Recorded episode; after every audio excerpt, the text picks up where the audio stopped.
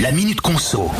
Le Nutri-Score, vous savez, hein, ce système de notation qui est étiqueté sur nos produits alimentaires, eh bien le fameux Nutri-Score a permis d'améliorer la qualité nutritionnelle des produits industriels qui affichent souvent euh, le logo.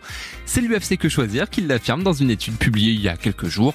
Pour ça, l'association a comparé entre 2015 et 2022 les compositions de cette catégorie de produits alimentaires et résultat, eh bien certains de ces produits passés à la loupe sont désormais moins concentrés en sel, en sucre ou encore en matière grasse. Ça concerne en grande partie les céréales du petit déjeuner, les biscottes ou encore les pains spéciaux. À l'inverse, toujours selon l'UFC, les aliments qui n'ont que rarement l'étiquette Nutri-Score n'ont pas beaucoup évolué en termes de qualité nutritionnelle. Et là, ça touche, entre autres, les glaces, les sorbets, les biscuits ou encore les gâteaux.